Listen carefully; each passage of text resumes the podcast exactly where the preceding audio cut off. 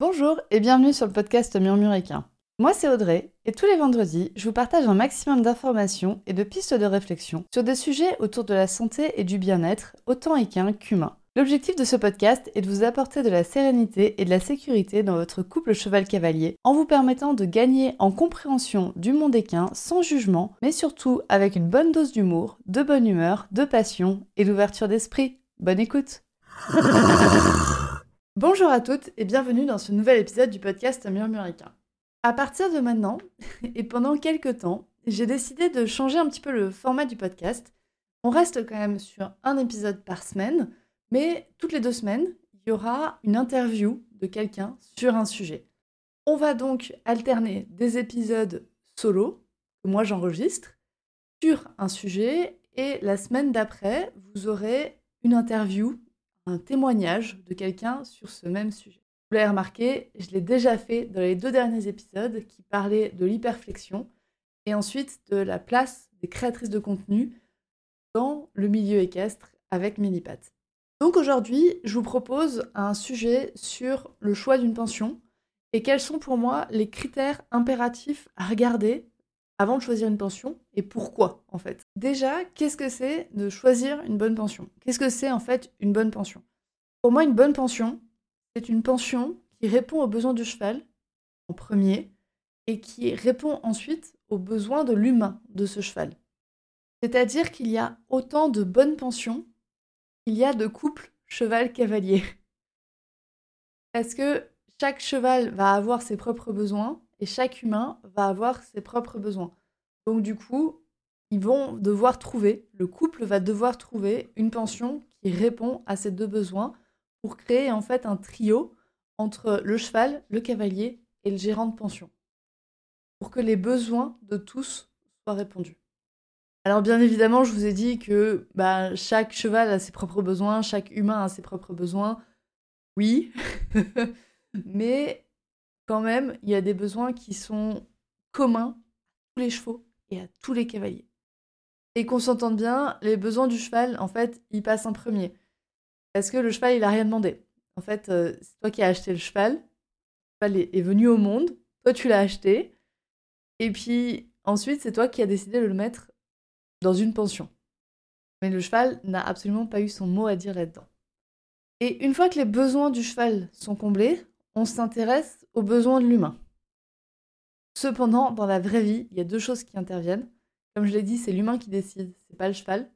Donc l'humain va avoir tendance à quand même prendre en compte ses besoins en priorité par rapport aux besoins du cheval. Et le deuxième point, c'est qu'en fait, si l'humain n'est pas bien, ça finit toujours par causer préjudice au cheval.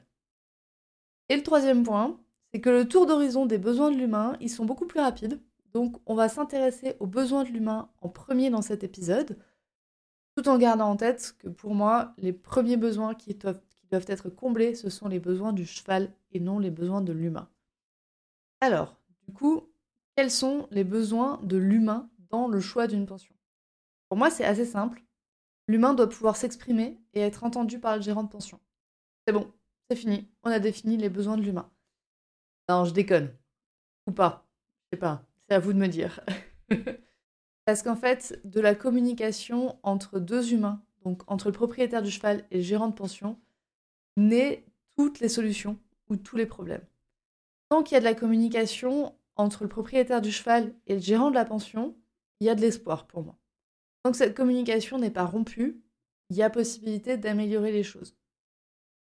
Donc, si le gérant de pension sait écouter et si le propriétaire du cheval sait exprimer ses besoins, normalement, tout ira pour le mieux. Normalement. On est d'accord, ça implique quand même deux grosses choses.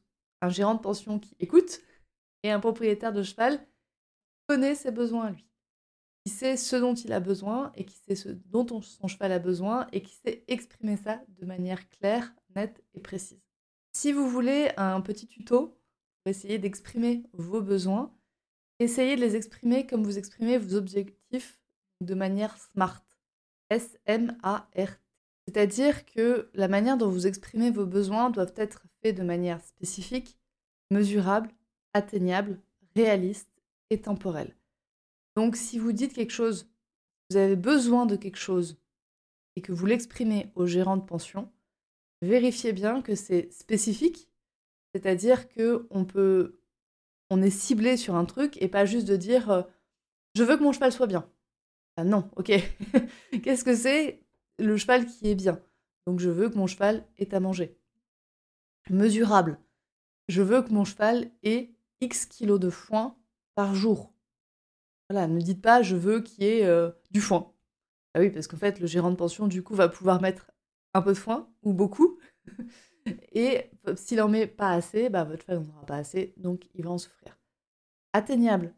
C'est-à-dire que le gérant de pension est capable de réaliser, de, remplir ce que vous lui demandez. C'est-à-dire, par exemple, si on reste sur l'alimentation, bah, si vous lui demandez plus de foin, si vous lui demandez 15 kg de foin par jour, est-ce que en fait le gérant de pension est capable de les fournir? Est-ce que c'est possible de donner 15 kg de foin par jour à votre cheval, par exemple, dans le prix de la pension que vous aviez négocié de base? Réaliste, c'est-à-dire qu'il faut que bah, ce soit réaliste en fait. ce soit, euh, ça sorte pas de n'importe où. C'est-à-dire que si vous donnez, si vous dites euh, au gérant de pension, je veux que mon cheval ait 25 kg de foin par jour, en sachant que le cheval ne pourra en manger que grosso modo une quinzaine, bah, il y a 10 kg de foin qui vont être par terre, qui vont servir de litière. C'est pas non plus réaliste. Et temporel, c'est-à-dire que vous définissez quand est-ce qu'il doit les avoir et combien de temps le, gérant de pension a pour remplir cet objectif en fait? C'est-à-dire que si vous lui dites bah, je veux que mon cheval ait, plus de foin, bah, peut-être que du coup le gérant de pension il va juste comprendre euh, bah, je rajoute euh, une, petite euh, botte de foin par semaine. Voilà, et puis comme ça, son cheval a plus de foin. Il aura répondu à l'objectif. Alors que si vous dites, je veux que tous les jours, mon cheval ait 15 kg de foin, et c'était inclus dans le prix de la pension, et en plus, tu as le stock de foin nécessaire pour donner 15 kg de foin tous les jours à tous les chevaux, bah, du coup, vous êtes smart, vous avez un objectif qui est mieux défini, et qui du coup vu que la communication va s'éclaircir, il n'y aura pas d'ambiguïté possible. Il n'y a pas d'ambiguïté possible pour le gérant de la pension. qui lui va pouvoir du coup bah, négocier avec vous et dire bah oui mais en fait euh, bah, ton cheval c'est un Shetland donc 15 kg de foin c'est trop. Ou alors de dire bah, bah oui ok mais en fait c'était pas inclus dans le prix de la pension donc du coup il faut renégocier le prix de la pension et je vais t'augmenter un peu le prix de la pension. Vous voyez vous ouvrez des possibilités de dialogue avec le gérant. Et bien évidemment, on n'oublie pas que le gérant en face de nous, c'est un humain. c'est un humain avec son parcours de vie, ses difficultés temporaires ou définitives et ses propres besoins qui peuvent être différents de, tes besoins à toi. Et si vous avez envie de creuser encore un peu plus loin, vous pouvez vous diriger vers la communication non violente pour pouvoir exprimer vos besoins de manière encore plus claire que ce que je vous ai dit dans cet épisode de podcast.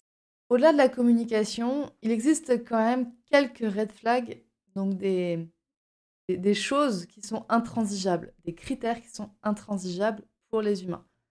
Et pour moi, il y en a deux. C'est de pouvoir être libre de faire la discipline de son choix avec son cheval sans être jugé.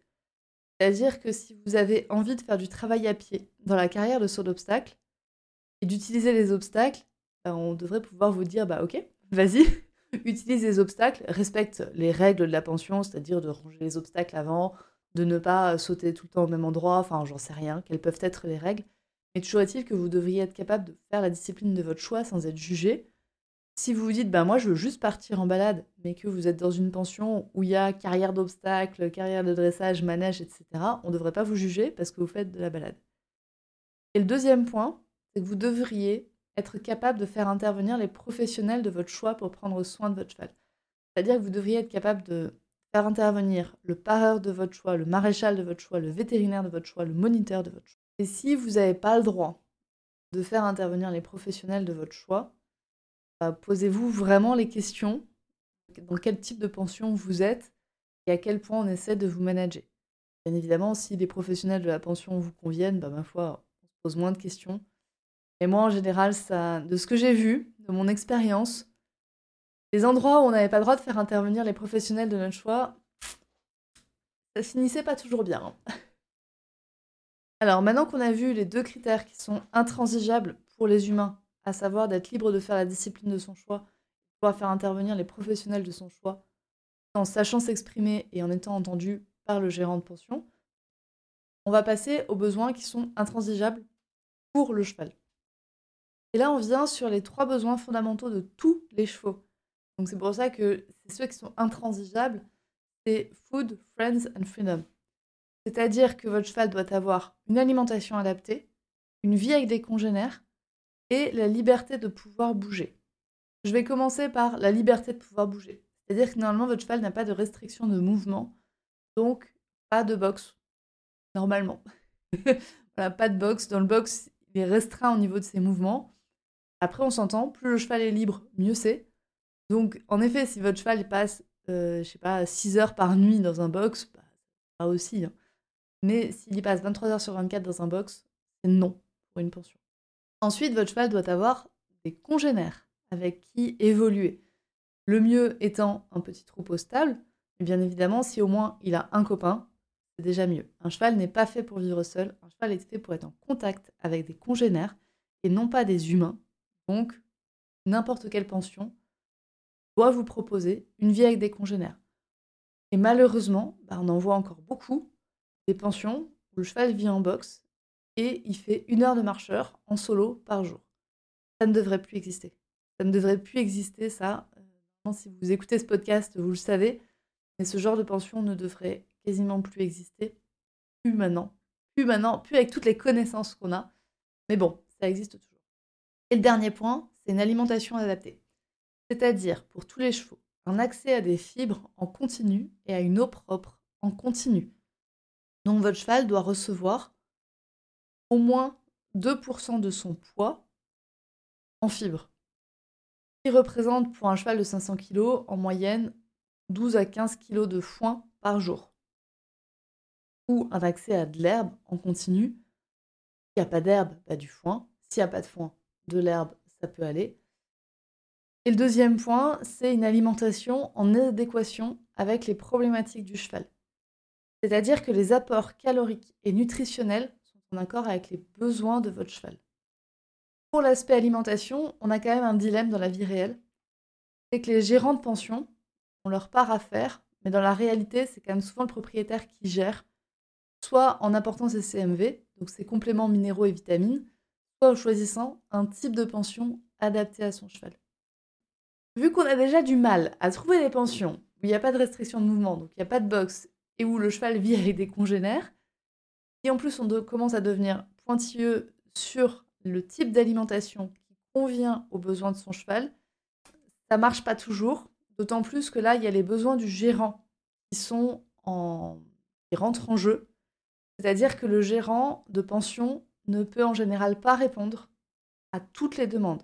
Il ne peut pas avoir une pension qui est capable de gérer un amphithémateux, un fourbu, un, un, vieux cheval de sport qui a des besoins caloriques énormes, et encore des chevaux. Enfin, vous voyez, il y a trop de, disparités de chevaux pour que le gérant de pension, de manière humaine et réaliste, soit capable de répondre à tous les besoins. Donc en fait, c'est à nous, propriétaires de chevaux, de choisir la pension qui correspond aux besoins de notre cheval. C'est-à-dire que si tu as un, cheval qui, a, qui est emphysémateux, bah on va chercher une pension sans foin. Si on a un cheval qui est fourbu, qui a une tendance à la fourbure, on va chercher une pension avec des faibles apports caloriques. Si on a un vieux pur sang qui a du mal à rester en état, et eh bien justement on va chercher une pension avec une alimentation qui a des forts, qui répond à ses forts besoins en apports caloriques. Donc il y a des apports caloriques qui sont élevés. Et là pour moi la responsabilité de chaque gérant de pension, c'est d'être capable de proposer des solutions à différentes problématiques et de s'adapter à ça. Et la responsabilité de l'humain, c'est de choisir la pension qui correspond à son cheval. là, j'ai deux messages. J'ai un message pour les gérants de pension. Vraiment, vous y gagneriez tellement à proposer des pensions qui sont adaptées à certains types de chevaux, à proposer des pensions justement pour chevaux obèses, à proposer des pensions pour chevaux qui ont du mal à rester en état, à proposer des pensions pour chevaux emphysémateux. Il y a des grandes caractéristiques comme ça que les gens recherchent les problèmes de pulmonaire, les problèmes de poids, les problèmes de pied. Et si vous vous adressez à certains types de propriétaires, vous y gagneriez énormément parce que vous seriez capable de faire beaucoup de plus-value sur vos, sur vos pensions. Vous gérez un type de pension pour certains types de chevaux. Et en plus, vous allez garder vos clients longtemps parce que leurs chevaux vont être en bonne santé. Donc du coup, vous allez garder ces chevaux-là très longtemps en pension. Donc vous allez avoir une grande stabilité dans vos troupeaux, mais surtout dans vos apports financiers. Dans ce que vous allez toucher tous les mois, vous allez garder cette stabilité parce que les gens vont rester chez vous. Et donc ça va énormément vous simplifier la vie. Ça va à un moment donné demander une adaptation pour se dire, bah ok, je vais faire une pension pour chevaux gros. ça va vous demander en effet de gérer les pâturophiles, peut-être de mettre le foin sous filet, des choses comme ça. Mais ces efforts, ils vont vraiment payer à long terme. Et le deuxième message, c'est pour les propriétaires de chevaux. Vous aussi, vous y gagneriez à trouver la pension qui répond aux besoins fondamentaux de votre cheval. Parce que vous allez aussi y gagner de l'argent à long terme. Vous allez y faire des économies vétérinaires en choisissant une pension qui répond aux besoins fondamentaux de votre cheval. Voilà pour moi, du coup, les trois critères qui sont intransigeables pour une pension. Donc une alimentation adaptée, une vie avec des congénères et la possibilité de mouvement. Trois critères, ces critères, on peut les décliner en critères, on va dire, négociables, mais pour moi de plus en plus difficilement vu les temps euh, dans lesquels on est. C'est-à-dire que si on reprend le critère de l'alimentation, donc on est d'accord, la base intransigeable, c'est un accès à des fibres en continu et une eau propre en continu. Ensuite, il y a des rotations de parcelles. C'est quand même vraiment, vraiment beaucoup mieux. C'est-à-dire que si vous êtes propriétaire de chevaux et que vous souhaitez que votre cheval ait un accès une grande diversité alimentaire, ce sera bénéfique pour le transit de votre cheval, pour, son microbiote, donc tous les micro-organismes qui sont dans votre cheval, dans le gros intestin de votre cheval, et qui sont directement en lien avec le système immunitaire de votre cheval, vous allez y gagner parce que votre cheval sera moins malade. C'est pour ça que je dis que c'est difficilement négociable de ne pas avoir de rotation de parcelles. D'autant plus avec les enjeux climatiques pèsent sur nous. Ça devient quand même difficile. Enfin, pour moi, une bonne pension fait de la rotation. Ensuite, pour le critère des congénères, une bonne pension assure la stabilité de troupeau. C'est-à-dire qu'à chaque fois qu'il y a un cheval qui est intégré dans le troupeau, il lui faut en général un mois pour poser ses valises et un an pour être définitivement installé et encore une année supplémentaire pour construire une relation stable avec les autres membres du troupeau. Sans parler bien évidemment du risque de blessure à chaque intégration. Donc là encore, pour moi, une bonne pension limite au maximum les intégrations et essaye de garder une stabilité de troupeau la plus pérenne possible. Et là, en tant que propriétaire, nous aussi, on a notre rôle à jouer c'est-à-dire d'annoncer au gérant de pension combien de temps on a l'intention de rester. Et de ne pas faire une intégration de notre cheval pour 2-3 mois. Ou en tout cas de l'annoncer, et après c'est la responsabilité du gérant de pension de trouver un troupeau dans lequel ça va être possible. Et au niveau de la liberté de mouvement, le dernier point qui est difficilement négociable, une fois que votre cheval ne vit pas en boxe, donc qui vit en extérieur, c'est que la liberté de mouvement ce soit toute l'année. Et notamment en hiver, quand il y a plein de boue. Notamment en hiver, quand il y a plein de boue, les chevaux ont tendance à quand même beaucoup, beaucoup moins bouger. Donc du coup, ben, leur liberté de mouvement, elle est, restreinte. Je veux dire, entre un cheval qui vit dans son box et un cheval qui en fait reste à 3 mètres autour du râtelier parce que c'est le seul endroit qui est à peu près sec et à peu près stable, ben, du coup, c'est pareil. Hein. Votre cheval ne bouge pas assez. Donc, vous l'avez compris, les critères intransigeables pour moi pour une pension, c'est vraiment que les besoins fondamentaux du cheval soient respectés. Donc, l'alimentation, les congénères et la liberté de mouvement. Ensuite, chacun y met les possibilités qu'il a en fonction de sa pension, en fonction de sa région, en fonction de ses moyens financiers également. Mais gardez bien en tête que à partir du moment où vous remplissez, où la pension remplit les besoins fondamentaux de votre cheval, vous allez vraiment y gagner, et notamment en frais vétérinaires.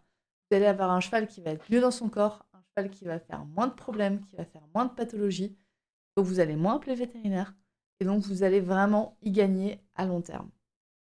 Une fois que votre cheval est en bonne santé, il y a un dernier critère, bonus, c'est de quoi s'amuser avec son humain de compagnie favori. Là encore, on est d'accord, on trouve toujours des activités à faire avec notre cheval. Et même sans aucune installation, on trouvera comment s'amuser.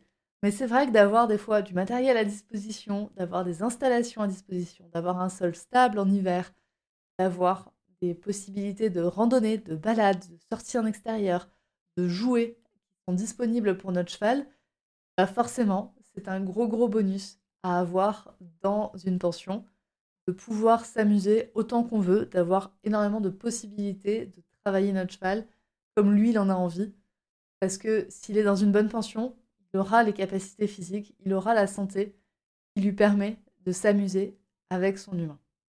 Et encore une fois, ça c'est pour moi un critère bonus, parce que franchement, une fois que votre cheval est en bonne santé, vous trouverez toujours des activités à faire avec lui et que le plus important pour moi, c'est que votre cheval soit en bonne santé et qu'il ait le corps qui soit capable de faire ce dont il a envie. Et ensuite, ce dont il a envie, vous trouverez toujours comment vous adapter. Mon petit mot de la fin, je, sais que là, pendant tout cet épisode, vous vous êtes dit Ouais, mais Audrey, dans la vraie vie, on fait pas comme on veut. Et ça va être ça, mon mot de la fin. Oui, je sais, oui, on fait pas comme on veut. Mais mon mot de la fin, c'est que la pension parfaite, elle n'existe pas. C'est pas possible. Parce qu'en fait, dans la vie, la perfection n'existe pas. C'est impossible d'avoir de la perfection. Parce que toute la vie, c'est du mouvement, et donc il va tout le temps y avoir une ondulation entre de la perfection et de l'imperfection. Et c'est à vous de savoir où c'est que vous mettez votre niveau de perfection, qui ne sera jamais 100%. Et de vous dire, est-ce que je veux aller jusqu'à 50% de perfection Donc mon cheval vit au pré avec des congénères et il a du foin en hiver, mais il y a de la boue, il n'y a pas de rotation de parcelles, euh, la stabilité de troupeau est pas ouf.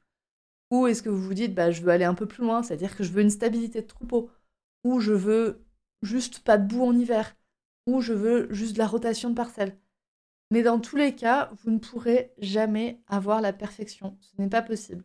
Parce que même dans les pensions les plus parfaites possibles, vous trouverez toujours quelque chose qui ne va pas. Toujours. Il y aura toujours des points améliorables parce que le gérant de pension en face de vous est aussi un humain qui a, comme dit, son propre parcours de vie, ses propres problématiques, ses propres besoins, comme dit temporaires ou définitifs. Et donc, bah, lui aussi, il a besoin de répondre à ses besoins. Donc le but du jeu, c'est de trouver une pension qui réponde le plus possible aux besoins de votre cheval, même si elle ne répondra jamais tous ses besoins et tous vos besoins en même temps. Le but du jeu, c'est de trouver une pension qui est en adéquation avec les besoins de votre cheval et d'accepter la part d'imperfection de votre pension. Il y a toujours une part d'imperfection à accepter. Et plus vite vous l'accepterez, mieux ce sera. Même celles qui ont leurs chevaux derrière chez elles, il y aura toujours des imperfections. ce ne sera jamais parfait. Voilà, c'était mon petit mot de la fin. Je vous laisse réfléchir là-dessus que même la pension parfaite n'existe pas. Même la pension parfaite a des imperfections. Et qu'il va falloir accepter ces imperfections. Et je vous donne donc rendez-vous la semaine prochaine pour un témoignage sur le choix d'une pension et sur comment le choix d'une pension peut impacter la santé et donc la santé de la cavalière. Je vous donne donc rendez-vous la semaine prochaine et en attendant, je vous souhaite une bonne journée. Au revoir. Et voilà, c'est la fin de cet épisode du podcast Murmuréquin. J'espère que cet épisode vous a plu. Si c'est le cas, n'hésitez pas à venir me le dire sur Instagram ou par mail. Vous pouvez aussi partager l'épisode à une personne qui veut en apprendre plus sur les chevaux. Et si vous avez envie de soutenir un média qui a comme ambition de propager le savoir au plus grand nombre et ainsi d'améliorer la vie de nos compagnons à crinière, vous pouvez le faire dès aujourd'hui en faisant un don sur le compte Tipeee du podcast Murmurica. Je vous laisse donc le lien de mon compte Tipeee dans la description de cet épisode et je vous remercie au plus profond de mon cœur si vous m'aidez dans le projet fou de ce podcast qui est de rendre le savoir équin toujours plus accessible pour tout le monde. On se retrouve vendredi prochain pour un nouvel épisode. À bientôt!